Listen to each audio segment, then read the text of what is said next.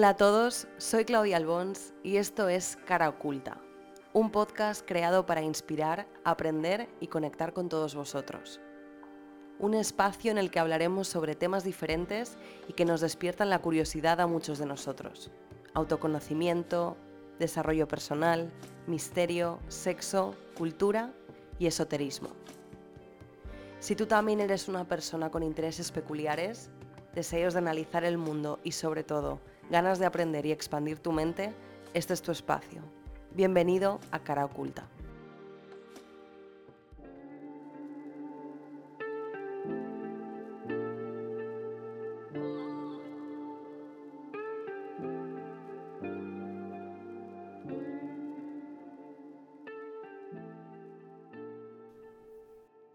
Chicos, ¿qué tal? ¿Cómo estáis? ¿Cuánto echaba de menos hablaros por aquí, sentarme delante del micro a grabar, que sé que ha pasado un tiempo desde el último episodio. Pero bueno, hemos tenido el verano por en medio, las vacaciones, un poco ese tiempo de desconectar, de apagar las pantallas y después la llegada de septiembre, que seguro que ha sido un poco traumática para algunos de vosotros. Para mí todo lo contrario, porque me encanta el mes de septiembre, pero justamente este año, a principios de mes, me contagié de COVID y era la primera vez que lo pasaba. Yo en más de dos años que llevamos de pandemia no lo había cogido nunca. De hecho, siempre hacía la broma con mis amigas y con mi pareja de que por alguna razón u otra era inmune al virus, pero de eso nada, como digo, pues lo pasé y además lo he pasado bastante, bastante mal. Me ha pegado fuerte y hasta hace poquito no me he sentido recuperada del todo ni con fuerzas. De hecho, este podcast, este episodio que estáis escuchando ahora, lo tenía prácticamente terminado, prácticamente grabado en septiembre, porque mi intención era ya sacarlo después de las vacaciones. Pero finalmente lo que he decidido es borrarlo y volverlo a grabar ahora ya en octubre y lanzarlo pues en este mes que es un mes especial porque mm, el 31 de octubre, que es Halloween, se celebra el segundo aniversario de Cara Oculta. Ya llevamos dos años con el podcast y además os tendré una sorpresa preparada que sé que os va a gustar, sobre todo a los que seguís el podcast desde el principio. Y hoy vamos a hablar de un tema que a mí me parece interesantísimo y del que hay mucho que decir. Vamos a hablar de seducción. La seducción enfocada, en primer lugar, desde el prisma de la estrategia, ¿no? Como un fin para llegar a un medio, a un objetivo poner en marcha el arte de la seducción para conseguir lo que uno quiere de los demás, porque así es como la presenta Robert Greene, psicólogo y escritor estadounidense, en su conocido libro El arte de la seducción, que es este libro del que vamos a hablar hoy bastante.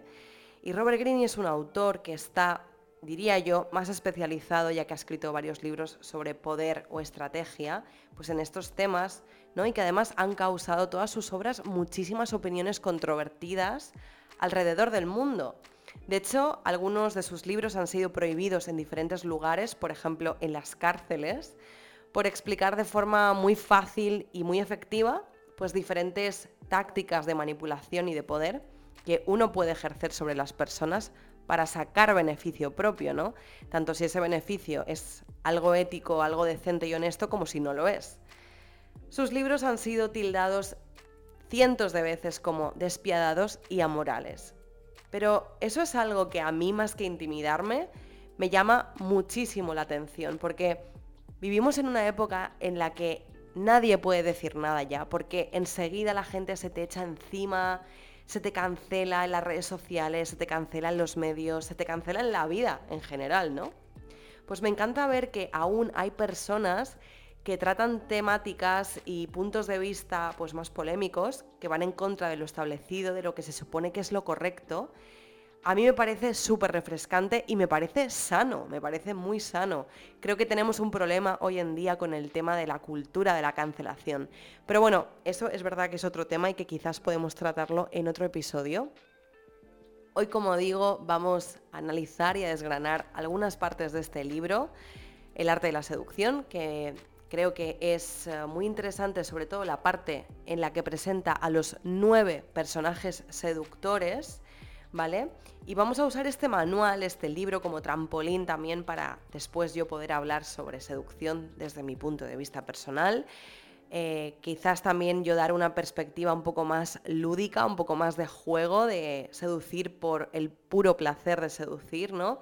Como manera de obtener algo de fantasía en este mundo que a veces es tan tedioso, ¿no? Pero bueno, vamos a comenzar por el principio, como digo, por Robert Greene, por su libro y los nueve personajes que presenta, que son nueve personajes que se ajustan a perfiles, a perfiles de persona que vamos a encontrar a lo largo de nuestra vida, ya sea en nuestras parejas, ya sea en nuestros amantes, en nuestros amigos y por supuesto en nosotros mismos. Lo que quiero es que estéis atentos y detectéis a cuál os parecéis más vosotros y qué podéis aprender de cada uno de ellos. ¿Os parece bien? Bueno, pues sin más preámbulos, os doy la bienvenida a este nuevo episodio de Cara Oculta. Recordaros que podéis seguir todas las novedades del podcast en mi Instagram personal en arroba claudialbons o en el Instagram de Cara Oculta, arroba Podcast.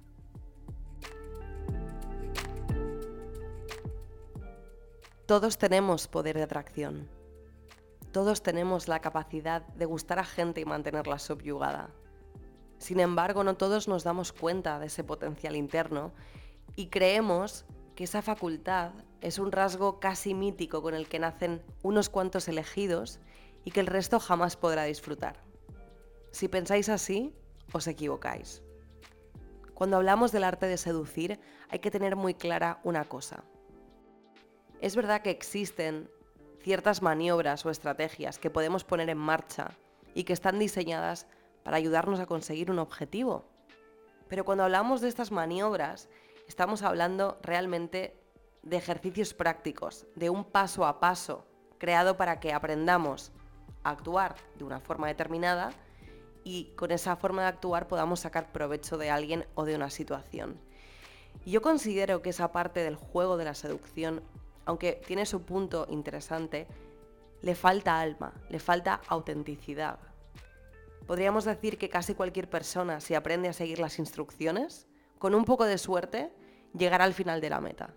Pero me suena actuar como un autómata. Para mí lo más increíble es saber seducir a los demás basándote en tu propia personalidad única, en tus propias virtudes, en tu aura.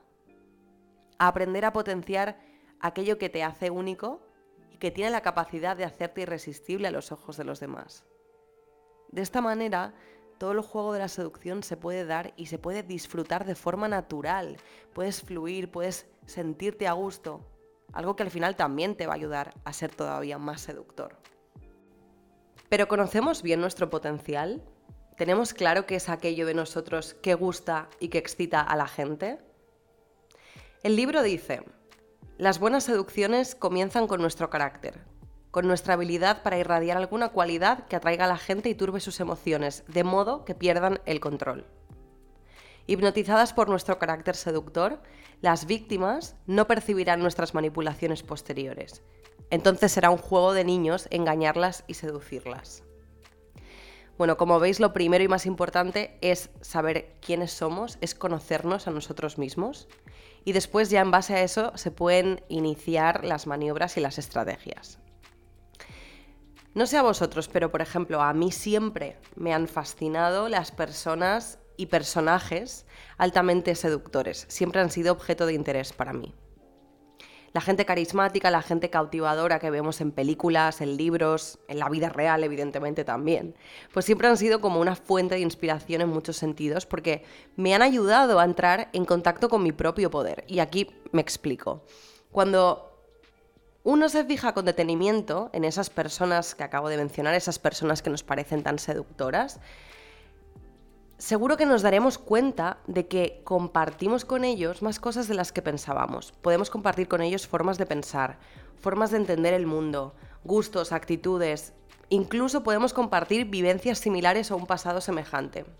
Y ahí entonces podemos hacer ese ejercicio de autorreflexión, de mirarnos un poco hacia adentro y llegar a entender que nosotros también podemos llegar a parecernos a ellos, que podemos ser capaces de transmitir las mismas emociones, las mismas sensaciones que ellos transmiten a los demás, que te transmiten a ti cuando tú les ves.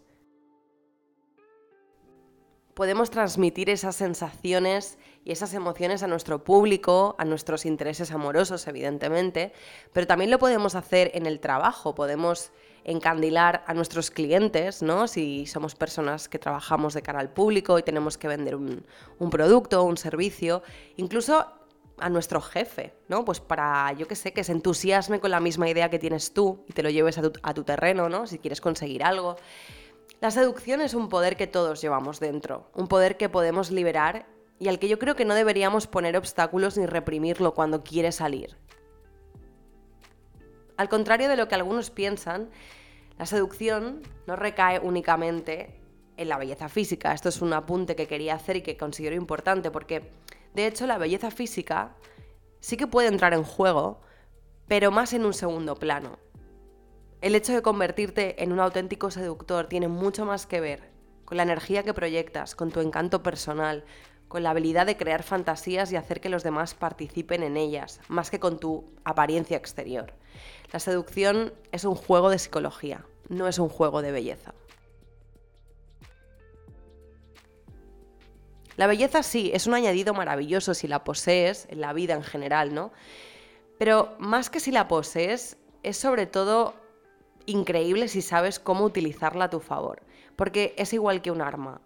Un arma solo te sirve si sabes dispararla, si no, eh, solo la podrás usar, pues, no sé, como pisapapeles o como objeto de decoración, pero no te va a servir para nada más.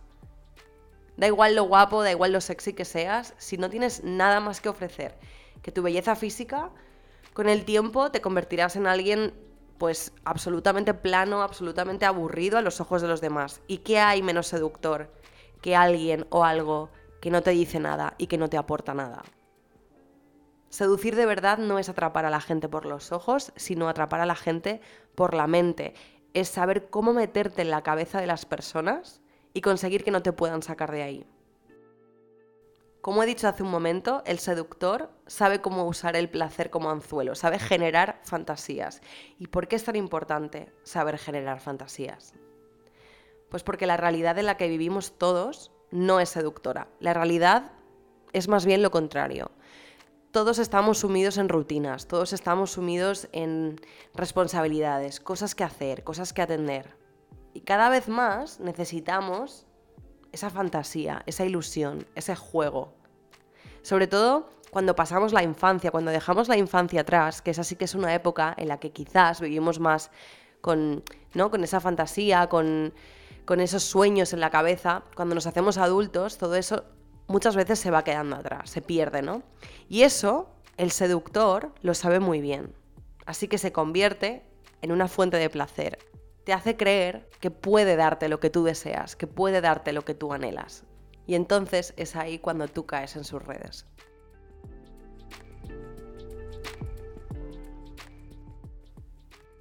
Bueno, vamos a empezar ya a presentar los primeros personajes que aparecen en el libro.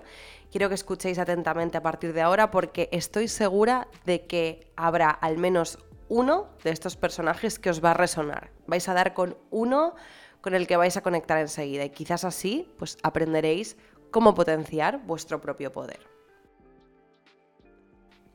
Vamos a empezar con la sirena. La sirena es un personaje femenino y es considerada la seductora más antigua de todas. Es la figura suprema de la fantasía masculina y está representada por la diosa Afrodita. Y es interesante e importante también entender que el poder de la sirena y del resto de personajes que vamos a ver siempre recae y está conectado con las carencias y los deseos reprimidos de los demás, ¿no? Es lo que justo comentaba hace un segundo, de que el seductor es aquel que sabe generar fantasías, es aquel que sabe hacerte creer que te va a dar lo que tú más deseas en tu fuero interno, en tu corazón. Y la sirena consigue seducir porque lo que ofrece es una liberación de las limitaciones del hombre, del hombre masculino, ¿no? Sobre todo de ese estereotipo de hombre más rígido, más racional, más dominante, que tiene una disciplina muy férrea. Según el libro, estos hombres secretamente se ven tentados a soltar las riendas y a dejarse llevar. Es como si fantasearan muchas veces con ello, con acabar con todas esas ataduras y con todas esas responsabilidades que le hacen en el fondo estar un poco viviendo en un papel, ¿no? Entonces, ¿qué pasa? Que llega la sirena con todo ese poder y el hombre ve en ella una forma de liberarse, de salirse del papel, de dar rienda suelta a sus deseos más íntimos. La sirena lo que hace es atacar y actuar sobre las emociones más básicas de un hombre. ¿Y cómo lo hace? ¿Cómo lo consigue? Pues a través de, varios factores clave, muy clave, que definen a este personaje. El primero es una presencia muy femenina y muy sexual. La sirena sí que sabe usar su belleza a su favor, sus atributos físicos a su favor. Ya que la, sirena es una mujer que sobresale, que llama la atención entre las demás y que lo sabe perfectamente. Ella tiene la confianza suficiente para mostrarse al mundo de una forma muy sensual, pero no sentirse ni mal ni cohibida por ello. El segundo factor clave de la sirena es que ha de poseer un toque de peligro. La sirena siempre es algo peligrosa. Y el peligro es sorprendentemente seductor porque es el que desata las fantasías que quieren alcanzar muchos hombres, sobre todo hombres del estilo que, estamos eh, mencionando, ¿no? Ya que lo que ellos desean es tener una oportunidad, aunque sea breve, aunque sea Mm, instantánea de vivir al límite, de vivir una experiencia llena de sensaciones, eh, de emociones fuertes, sin pensar en las consecuencias, sin ataduras. No quieren actuar con responsabilidad, quieren salirse de ese papel, ¿no? No quieren ser rectos, no quieren ser sensatos, ya que de eso tienen mucho en su día a día. Las sirenas ofrecen una experiencia vital desenfrenada y esa idea atrae poderosamente a mucha gente. Entonces capta a sus víctimas con la promesa de aventura y de placeres infinitos. Bueno, ya sabéis que según la leyenda, los hombres seguían a las sirenas mar adentro, donde después pues, eran ahogados por ellas. ¿no? Es como esa metáfora de atraerlos, de atraerlos hasta que al final caen. Y por otro lado también, la sirena de ser ligeramente esquiva y distante consigue que los hombres la persigan y sabe mantener vivo el interés, ¿no? Eso es importante. Y como había dicho, la sirena es una mujer que sobresale, es una mujer bella y que sabe usar la belleza a su favor, pero no tiene por qué ser una belleza convencional, una belleza que se entienda como la belleza perfecta, ¿no? No hace falta para ser una sirena nacer con una cara o con un cuerpo perfectos, porque es la espectacularidad en tu imagen, es la capacidad de sobresalir que tiene más que ver con, su aura seductora, ¿no? Tienes otros instrumentos a tu alcance, no hace falta, lo que digo, mm, ya de nacimiento ser un ser precioso. Puedes utilizar el, maquillaje, ah, puedes realzar tu apariencia con un, no sé, con una melena, una piel espectaculares, con ropa sensual, con perfumes, ¿no? Eso es lo que sabe hacer bien la sirena y es lo que sabe potenciar al máximo. Porque su objetivo es el de crear el efecto de diosa sobre la tierra. Ella es un espectáculo digno de ver. Todo debe deslumbrar, pero al mismo tiempo también debe ser armonioso, ¿no? Tampoco hay que sobresalir y, y exageradamente llamar la atención. Ella el adorno lo utiliza como para hechizar y para distraer. Y otra característica importante de la sirena, tal como dice el libro, es su voz. De hecho, es una cualidad crucial, pues ya sabemos que la voz de las sirenas, según los cuentos y las leyendas, siempre ha poseído un poder sugestivo increíble. La sirena debe tener una voz insinuadora que evoque erotismo. La sirena no habla deprisa, ni tampoco sus movimientos, ni soportes son toscos, ni son groseros. Ella se mueve con gracia, se mueve sin prisa, con gestos incluso a veces contradictorios o ambiguos, porque ha de sugerir erotismo e inocencia al mismo tiempo. Como ejemplos reales de sirenas que podemos encontrar, Podríamos mencionar a Marilyn Monroe, por supuesto, que es la sirena por excelencia. Ella representa muy bien todos esos atributos que, hemos mencionado. También incluso Angelina Jolie, yo la veo una sirena eh, de los pies a la cabeza, también tiene ese punto de peligro. Em, por ejemplo, Cleopatra también está considerada como una sirena. Aunque a mí si me preguntáis por un ejemplo de sirena al 100%, además con ese punto peligroso bien potenciado, os hablaría de Catherine Tramell, que es la protagonista de la película Instinto Básico, interpretada por Sharon Stone, ¿no? Catherine Tramell es espectacular, es una mujer preciosa, que además lo sabe perfectamente. Es una mujer que atrae tanto a hombres como a mujeres, que no tiene pudor, que no se siente incómoda con su sexualidad y no esconde tampoco esa faceta de ella, ¿no? Em, sin llegar a ser ni vulgar ni ordinaria. Y por supuesto, pues ese punto de peligro lo posee en todo momento. Si no habéis visto la película, os recomiendo muchísimo que le echéis un vistazo, que es un clásico, una película súper sexy, un, thriller así con, con puntos eróticos. Y una película donde podemos ver al 100% a una sirena en acción. Seguimos con el segundo personaje del que nos habla el libro, el calavera, llamado el calavera, que en inglés lo llaman the rake, que significa rastrillo, así que no entiendo muy bien esa traducción, pero bueno, así es como nos lo presenta la edición en español. En otras ediciones también he visto que lo llaman el libertino, algo que podría tener algo más de sentido y ahora veremos por qué. El calavera es un arquetipo masculino, el anterior era femenino, este es masculino, y es un arquetipo que resulta absolutamente irresistible para todas aquellas mujeres que adoran sentirse deseadas y que disfrutan cuando les brindan mucha atención. El libro dice que el calavera es una gran figura de la fantasía femenina, pues cuando él desea a una mujer, por muy breve que sea ese momento, irá hasta el fin del mundo a por ella.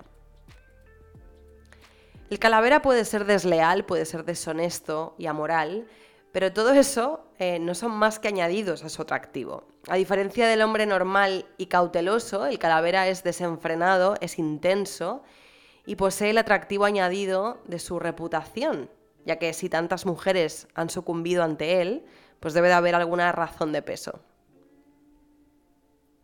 Además sabe utilizar muy bien el lenguaje, algo que le hace ganar muchos puntos cuando se trata de seducir al género femenino, porque es hábil con las palabras y a la hora de expresarse. Y con su aura de misterio, y siendo ante los ojos de las mujeres un portador de placer, pues estimula los anhelos, estimula los deseos de sus víctimas. Volvemos a ver aquí cómo el personaje seductor consigue lo que quiere, conectando con esas carencias del otro y de verdad que os digo que este detalle es muy clave para entender toda la psicología y la filosofía detrás del arte de la seducción.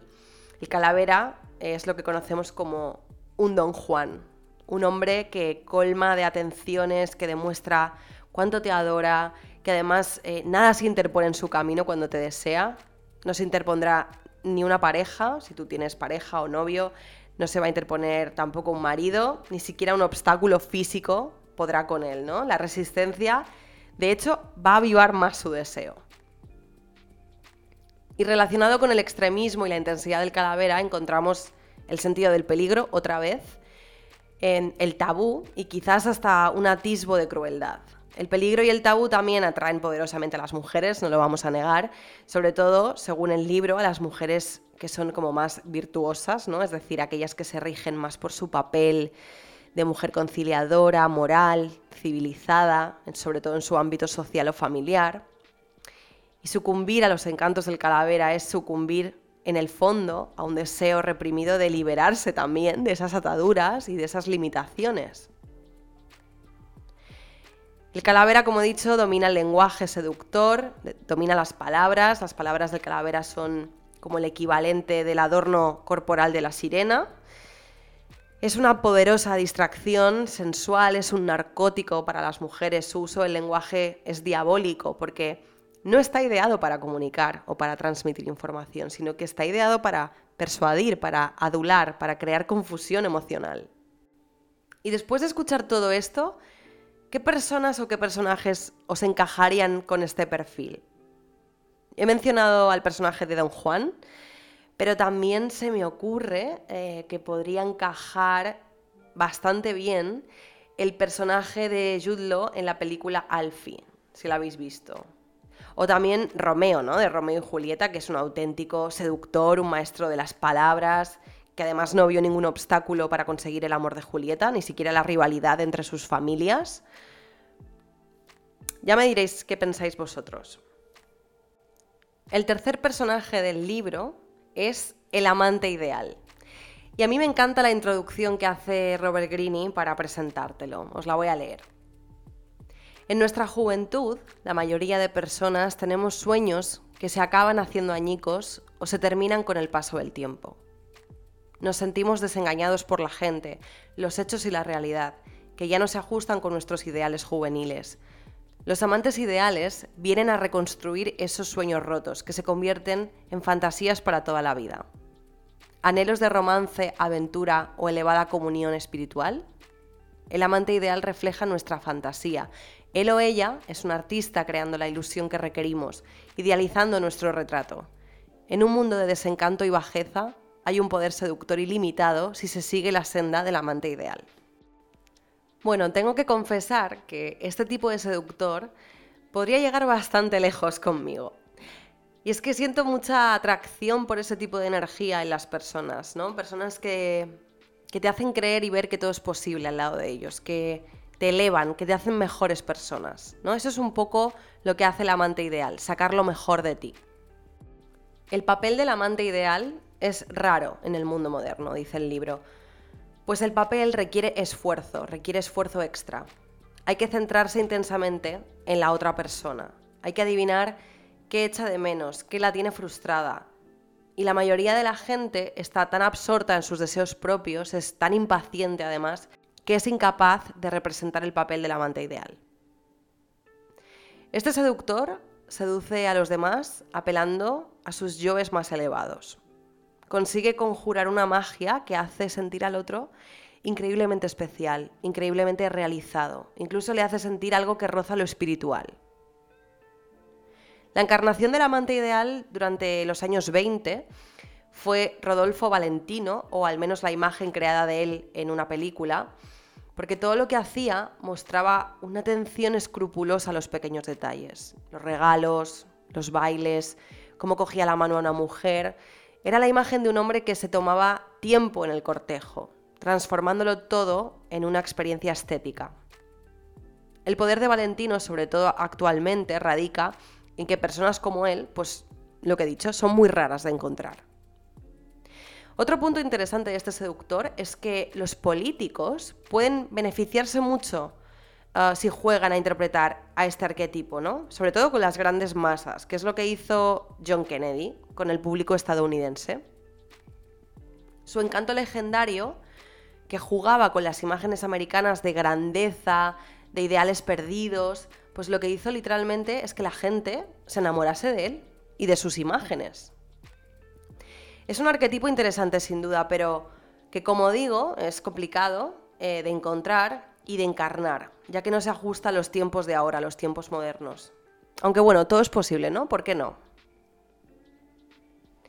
Y pasamos al dandy, que este personaje a mí me encanta. Creo que es uno de mis favoritos o mi favorito, porque lo considero el más especial y al mismo tiempo el más ambiguo de todos. Porque es raro. El dandy es, es sin duda no es para todos los públicos. ¿eh? Cuando pienso en el dandy, a mí me vienen a la cabeza amores como platónicos de mi juventud, amores oscuros, extraños, y es un personaje muy interesante. Los dandies juegan con su opuesto, la masculinidad o la feminidad, y se mueven de forma flexible entre ambos extremos. Son personas variables que normalmente lo que hacen es crear una imagen física propia que siempre, siempre, siempre asombra al resto. Los dandies nos excitan porque no pueden ser categorizados. Por ejemplo, no todas las mujeres creemos que la masculinidad agresiva es la más sexy, ¿no? Entonces el dandy tiene un efecto perverso, porque son misteriosos, son un tanto evasivos y tienen la facilidad de fascinar a las personas. Y esta palabra es clave para entender la magia de este seductor, que es fascinar, porque literalmente la gente no puede dejar de pensar en ellos, no pueden evitar hablar sobre ellos, opinar sobre ellos. Generan sentimientos súper potentes en los demás por ser personas que se muestran auténticas y al mismo tiempo inclasificables. Este personaje, dice el libro, apela a deseos oscuros y turba los anhelos reprimidos.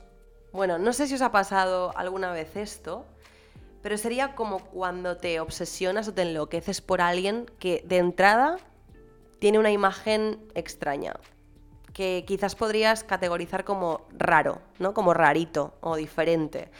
Pues porque no se ajusta a ningún patrón, no se ajusta a lo que entendemos por mm, lo correcto. Y eso hace que en ti se despierten sentimientos confusos. Te gusta, pero no sabes muy bien por qué te gusta. ¿no? Eso, es, eso es un poco lo que, lo que genera el dandy, lo que te hace sentir.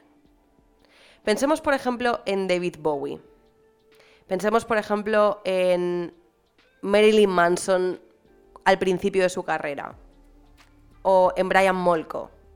Para mí, Brian Molko es, vamos, una representación clarísima de Dandy. Es el cantante de Placebo. En los 90 incluso había gente que no tenía claro si era un hombre o una mujer. Si os acordáis, tenía una estética súper femenina. Incluso su voz al cantar sonaba un poco como la de una mujer. Yo recuerdo ver los videoclips de Placebo en, la MTV cuando era pequeña y realmente quedarme como colgada mirando la pantalla y preguntándome sin parar qué es lo que estaba viendo. ¿Era un hombre? ¿Era una mujer? O sea, no, lo tenía nada claro y estaba súper confundida, pero eso me obsesionaba, me, fascinaba. Y es esa fascinación, ya sea por motivos de confusión o de enamoramiento, lo que genera en los demás. Brian Molko entendía perfectamente este efecto que causaba en la gente y lo potenciaba completamente y lo hacía adrede. Jugaba con ello, jugaba con los límites del género para provocar al público, incluso enfadarles, ¿no? Removiéndoles, haciéndoles pensar, cuestionarse cosas. Al igual que hizo David Bowie con su androginia, ¿no? Tan comentada a lo largo de su carrera. Y hablando de mujeres, ya que el dandy es un personaje que puede encarnar tanto una mujer como un hombre, pues una mujer que encaja perfectamente en este prototipo sería Marlene Dietrich, que fue pionera en llevar trajes de hombre allá en los años 30. ¿no? Pensad en la revolución, el revuelo que eso causó en aquella época donde las mujeres bien vistas únicamente llevaban vestidos y llevaban faldas. Una anécdota interesante en referencia a Marlene Dietrich es que en 1933, mientras viajaba a bordo de un transatlántico desde Nueva York, recibió un telegrama de la policía de París que decía que si aparecía en la capital francesa con pantalones de hombre, sería arrestada de inmediato. Y lejos de asustarse con la amenaza cuando atracó el barco en Cherburgo, ella tomó un tren hasta París vestida con un traje, con un abrigo de hombre, una boina y unas gafas de sol. Y a pesar de que las autoridades la estaban esperando en el andén, finalmente no la arrestaron, ¿no? Pero Marlene Dietrich llevaba por delante su forma de ser, su forma de entender la vida, ¿no? A pesar de ser una diosa del cine y un icono sexual para muchísimos seguidores hombres, ella jugaba claramente con los opuestos masculino y femenino, tanto con su forma de vestir como con su forma de vivir. Ella nunca ocultó que tuvo amantes mujeres durante su vida. Ella era bisexual vivió su sexualidad de forma muy muy auténtica, a pesar de las convenciones de la época, que en aquel entonces debían ser durísimas. Y eso es una clara representación de, de una dandy mujer.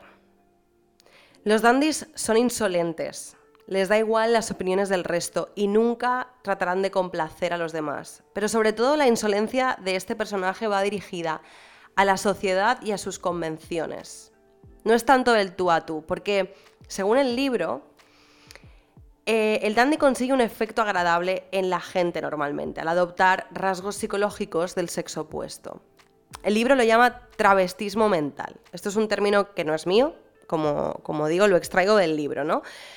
El travestismo mental es la capacidad de entrar en el sexo opuesto, adaptarse a su modo de pensar, y utilizando bien sus estrategias, los dandis conquistan desarmando todas tus ideas preconcebidas.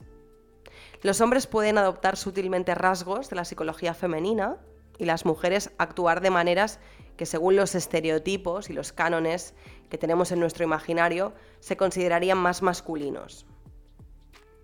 Su gran poder es la ambigüedad, al ser a la vez masculino y femenino, insolente y encantador, sutil y extravagante.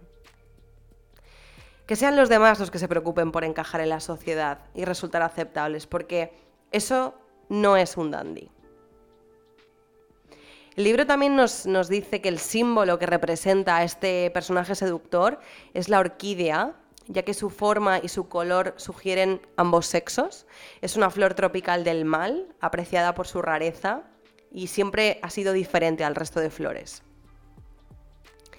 Y ahora, en honor a mi dandy preferido, Brian Molko, quiero dejaros con esta canción que se puso tan de moda ahora a principios de verano, de este verano, gracias a la serie Stranger Things, que es Running Up That Hill de Kate Bush, pero versionada por Placebo. Es una versión maravillosa, oscura, sensual, sugerente.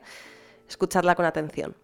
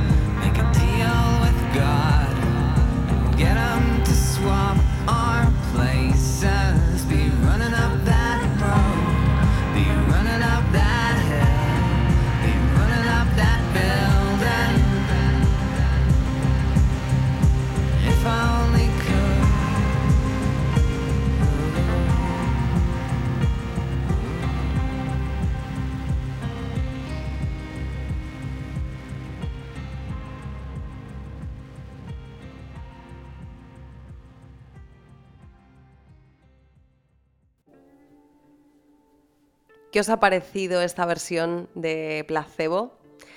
A mí me fascina, me encanta, siempre que la escucho es como que me traslado a otro lugar y además aprecio mucho que, hayan versionado pues un, tema así, pero de una forma muy, muy personal, ¿no? muy en su estilo. Este verano además iba, iba a ir a ver a Placebo porque venían a tocar a Madrid al Festival Mad Cool, pero al final no pude ir y me da muchísima, muchísima pena, pero bueno, espero verles pronto. Vamos a continuar em, con el siguiente personaje seductor, que es el conocido como natural. Es el siguiente en la lista. El natural es el que encarna las cualidades de la niñez, las más puras e ingenuas. Se trata de una persona espontánea, sincera, sencilla.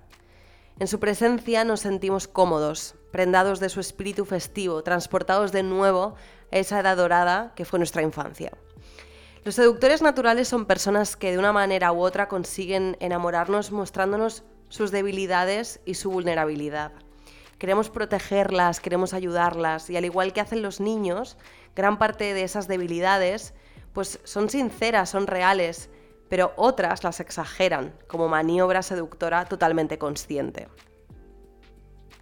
Sabemos que los niños realmente no son tan inocentes como parecen ser, pues muy pronto se dan cuenta de su propio encanto natural, de su encanto infantil, para chantajear, para manipular a los adultos, ¿no? Todos lo hemos presenciado alguna vez, los que tenéis hijos o hermanos pequeños, lo sabéis de sobra, yo lo veo también con mis sobrinos muchas veces. Y los seductores naturales son un poquito así, personas que impidieron de algún modo la pérdida de ciertos rasgos infantiles debido a la experiencia adulta, que puede la experiencia adulta volvernos cínicos y algo rígidos, y ellos no, ellos conservan el espíritu pueril de los niños. El libro nos presenta los principales tipos de adultos naturales que existen y por supuesto un seductor natural eh, puede ser una mezcla de todos estos tipos. El primero es el inocente. El inocente lo que hace es exagerar su debilidad para suscitar simpatía.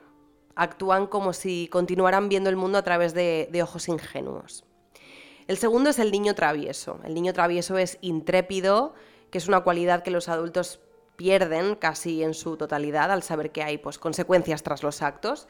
Y los niños traviesos pues lo que hacen es eh, actuar de forma descarada, despreocupada y contagiar su espíritu festivo. ¿no? Son como soplos de aire fresco en un mundo mucho más precavido. El tercero es el prodigio, que normalmente se trata de adultos que fueron niños prodigio en su infancia, niños con un talento muy palpable, y son adultos que conservan su impulsividad infantil y sus capacidades de improvisación. El cuarto y por último también es el amante indefenso.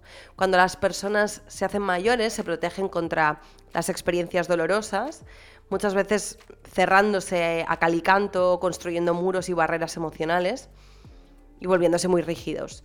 Pero los niños, por naturaleza, carecen de protecciones y están abiertos a la experiencia. Y los amantes indefensos eh, conservan ese espíritu juguetón y receptivo de los niños. El símbolo del seductor natural es el cordero. Y a mí me encanta cómo describe esto el libro porque dice que el cordero es tan dulce y cautivador. A los dos días puede retozar con garbo, a la semana ya juega a seguir a alguien. Su debilidad es parte de su encanto. El cordero es inocencia pura, tan inocente que queremos poseerlo, incluso devorarlo.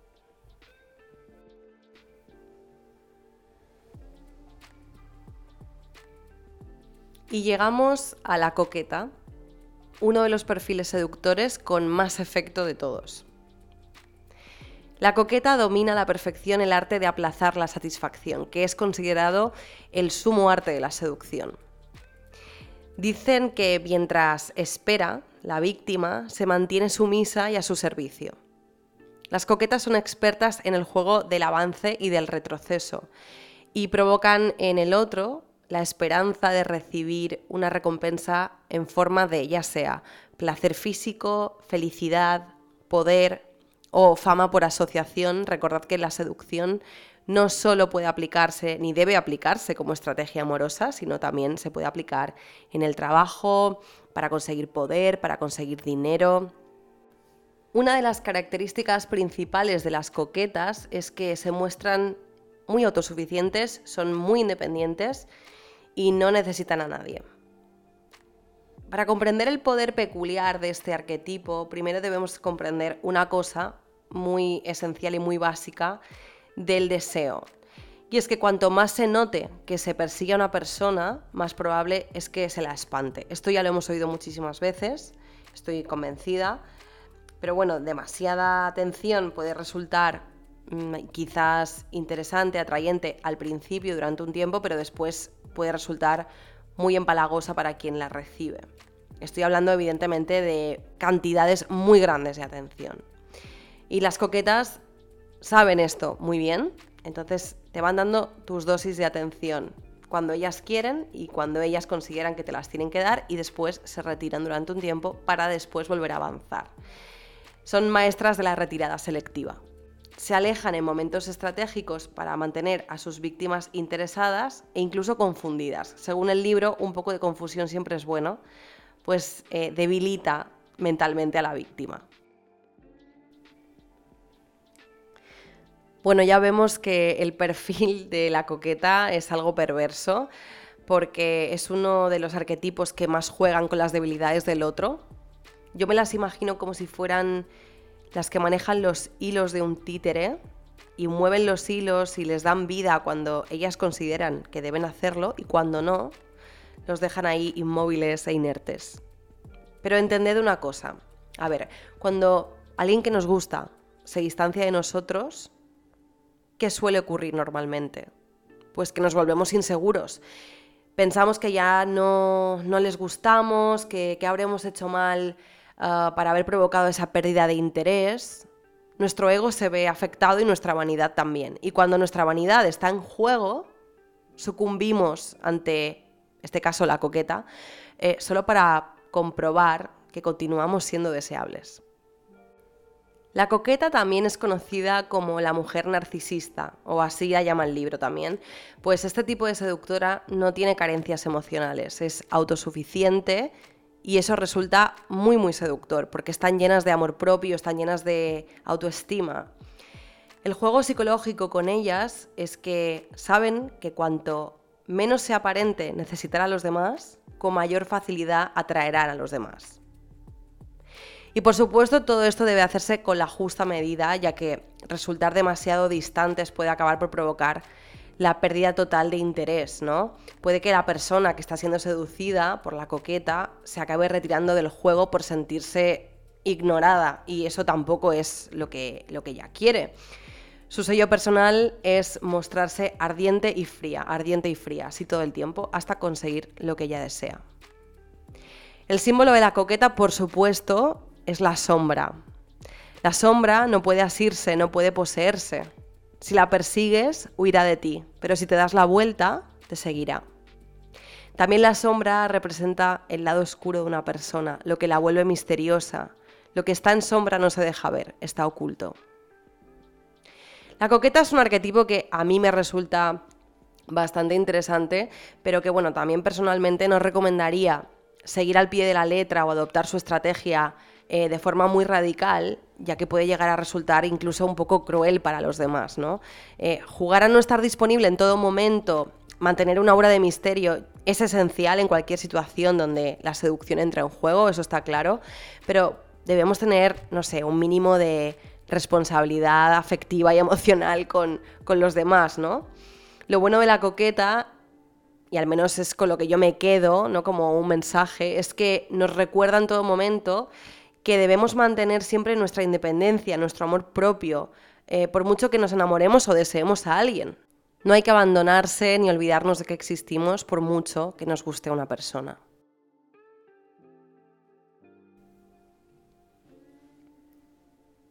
Bueno, llegamos ya a los tres últimos perfiles de seductor que nos presenta el libro y nos topamos ahora con el encantador.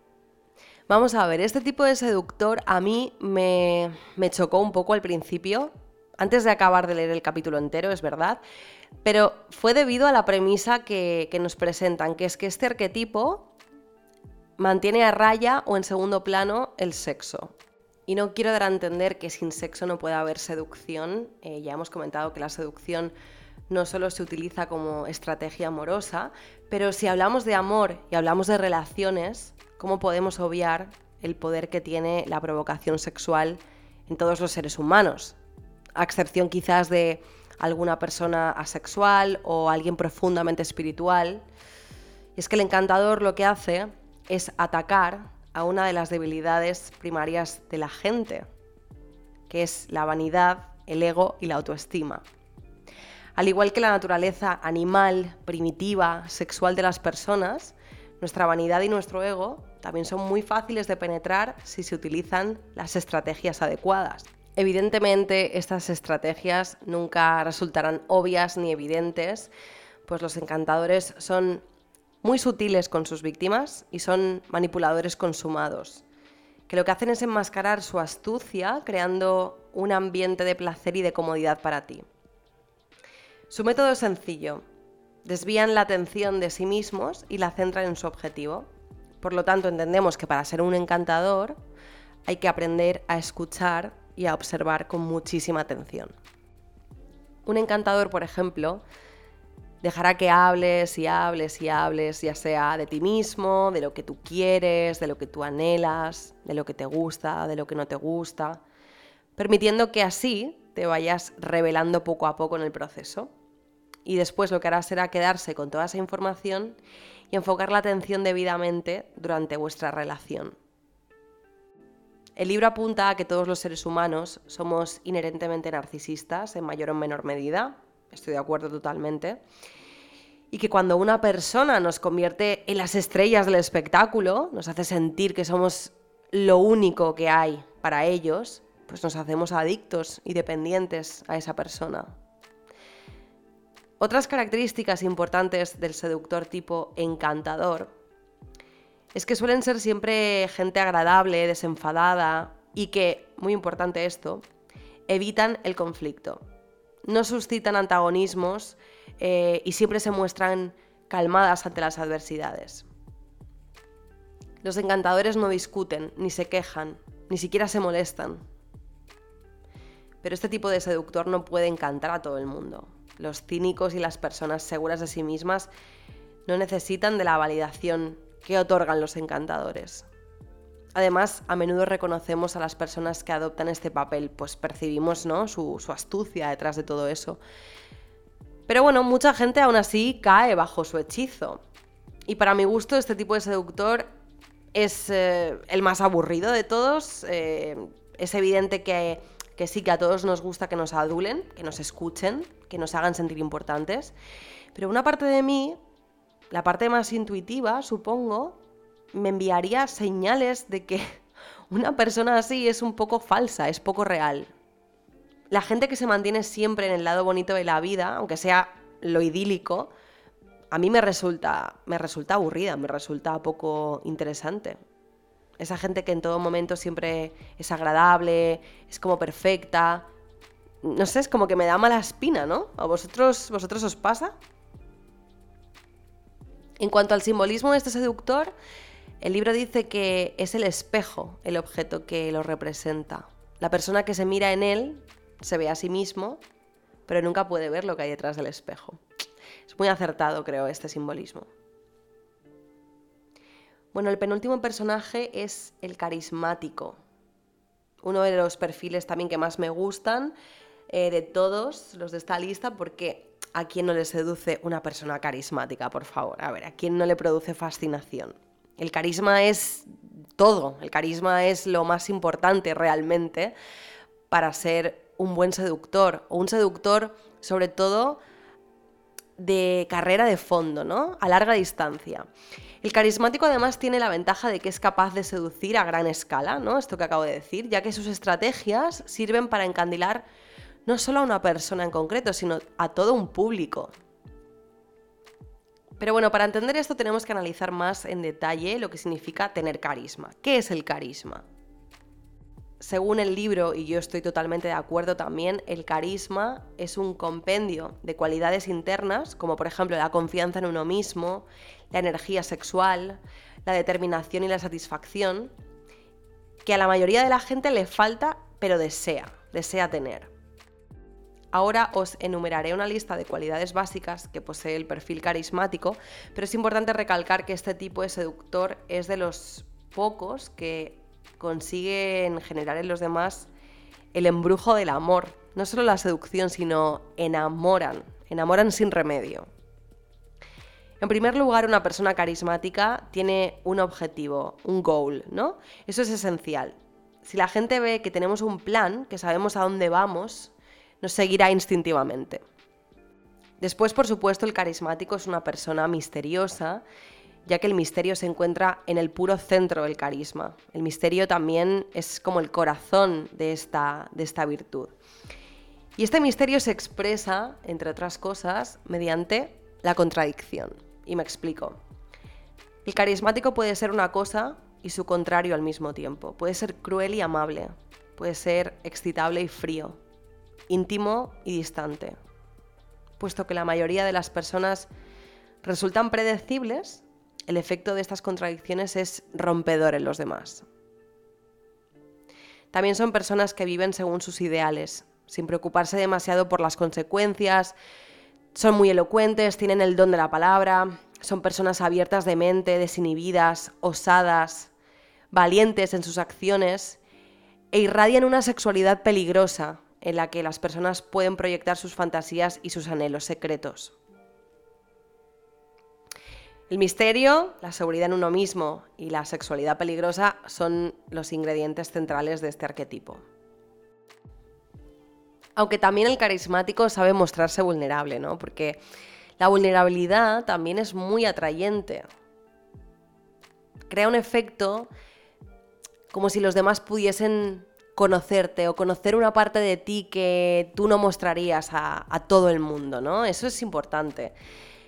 Y por último, si hablamos de, rasgos físicos, en este caso hay algo a destacar en cuanto al físico de este arquetipo, y es la zona que más destaca en un seductor carismático, son sus ojos. Suelen tener unos ojos magnéticos, una mirada muy penetrante.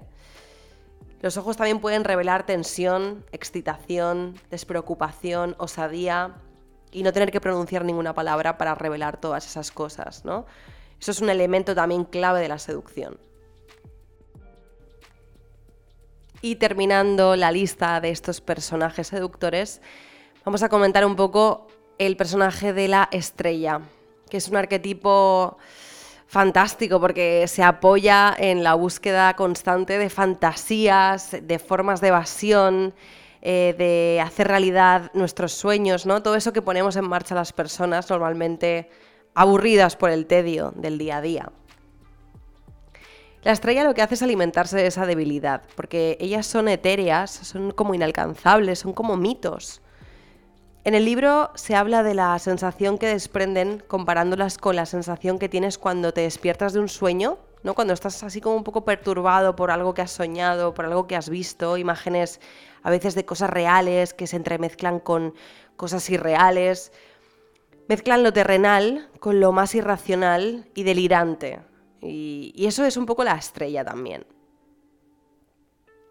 Tienen esa cualidad que, que los fijan en la realidad, en el mundo real, como por ejemplo la sinceridad o su naturaleza juguetona, su sensualidad, pero también tienen al mismo tiempo detalles como su, su, indiferencia, su aire de superioridad, que pueden hacerles parecer algo sacado de una película. La estrella puede ser un arquetipo femenino o masculino, ¿eh? pueden ser ambos.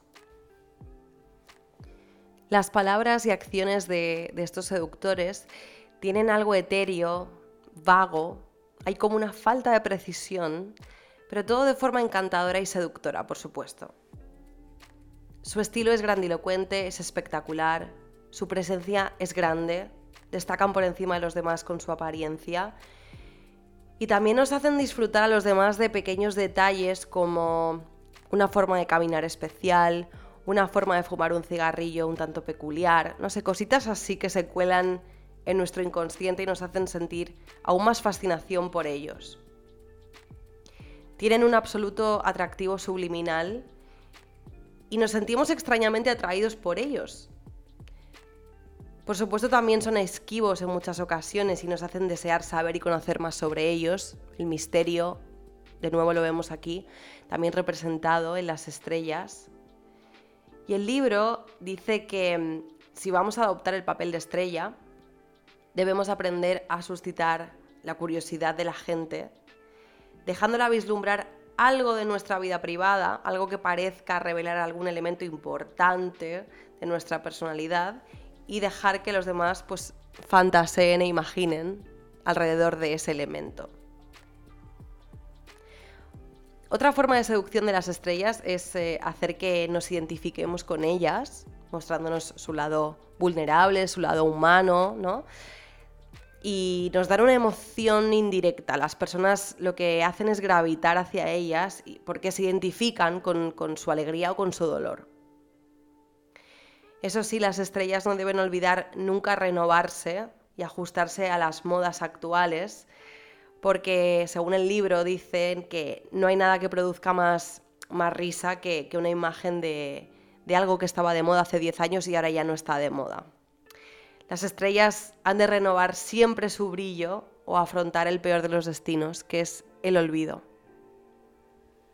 El símbolo representativo de la estrella es el ídolo, el ídolo entendido, por ejemplo, como un trozo de piedra tallada con la forma de un dios, por ejemplo.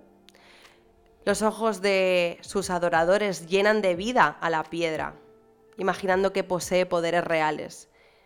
Su forma les permite ver lo que quieren ver, un dios en este caso, un amuleto, pero en realidad no es más que un trozo de piedra. El dios vive en sus imaginaciones. Y hasta aquí los nueve personajes seductores según Robert Greene. ¿Qué os han parecido? Yo creo que conocer estos diferentes perfiles y analizarlos con atención es una forma más de activar la autoconciencia, de reafirmar y descubrir más recovecos y detalles de nuestra propia identidad. Yo soy así, mm, me reconozco aquí, me veo, me identifico. El autor nos explica cómo se mueven en el mundo estos arquetipos y qué sensaciones producen en los demás, a qué deseos ocultos y reprimidos apelan, y nos detalla algunas de sus estrategias de seducción. Pero hay una segunda parte del libro titulada El proceso de la seducción, donde Greeny nos da 24 consejos y maniobras desde un punto de vista más genérico, más global, que todo buen seductor debe conocer cuando pone en marcha el juego de la seducción. Consejos, por ejemplo, para saber escoger a tu víctima, acercarte a ella, crear una necesidad, dominar el arte de la insinuación. Y ahora que ya estamos llegando al final del episodio, no voy a entrar a comentar una a una estas maniobras, aunque sin duda son muy interesantes y válidas, pero os dejo a vosotros la lección de leer todo el libro y revisar con atención estos capítulos. Y también porque, como he mencionado al principio, cualquier cosa que se parezca a un manual de instrucciones, a un paso a paso a seguir, le resta mucha gracia y mucho encanto al juego de la seducción.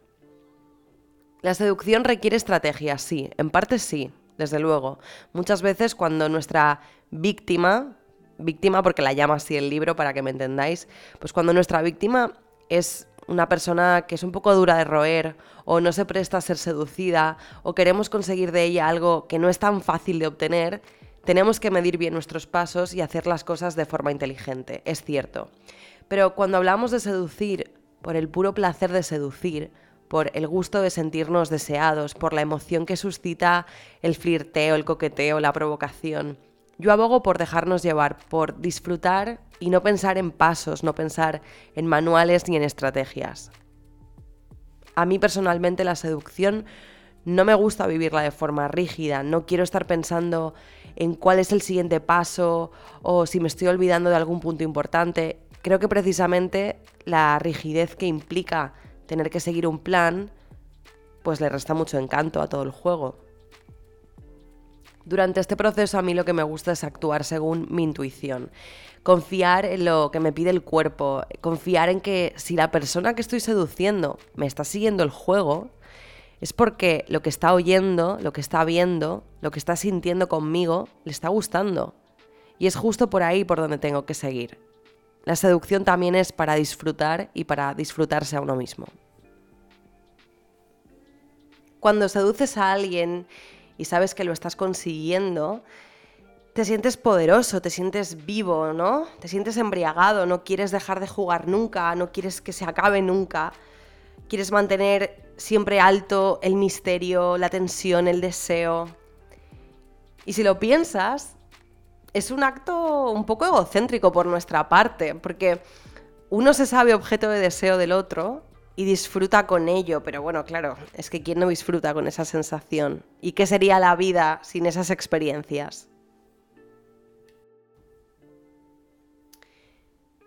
Y llegados a este punto, no puedo evitar preguntarme, así a lo Carrie Bradshaw en Sexo en Nueva York, qué os han parecido estos nueve personajes eh, seductores que, que he estado comentando, si os habéis sentido identificados con alguno de ellos o si quizás veis un poco de vosotros en unos cuantos, en varios de ellos, porque a mí me ocurre esto último, yo me veo reflejada a lo mejor en un 75-80% con uno de los nueve, pero no al 100%. Veo que otros rasgos míos encajan en las descripciones de, otros perfiles, así que supongo que soy a lo mejor un híbrido de dos o tres.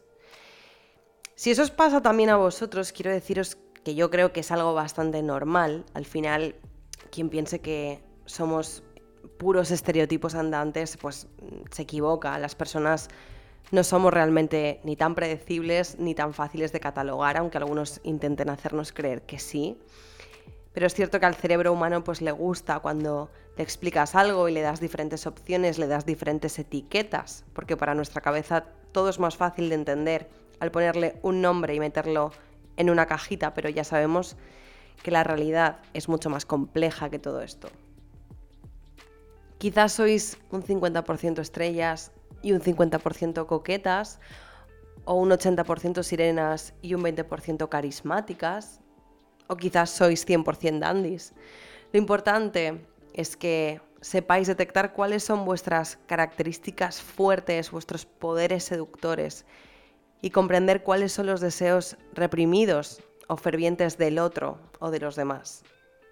Tanto el autoconocimiento de uno mismo como el aprender a conocer quiénes son y cómo son los que van a ser seducidos por nosotros es igual de importante.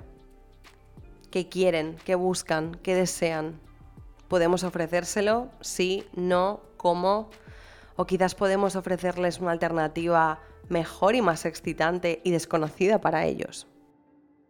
Espero que os haya gustado mucho este episodio, que os lo hayáis pasado bien desgranando conmigo partes de este libro y sobre todo que os hayáis sentido inspirados, hayáis aprendido cosas interesantes sobre vosotros mismos, que ese siempre es mi objetivo principal con cara oculta.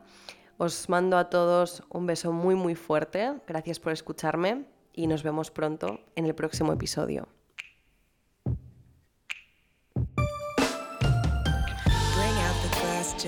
Get into something sticky, break down a broken heart. Hey, are you rolling with me?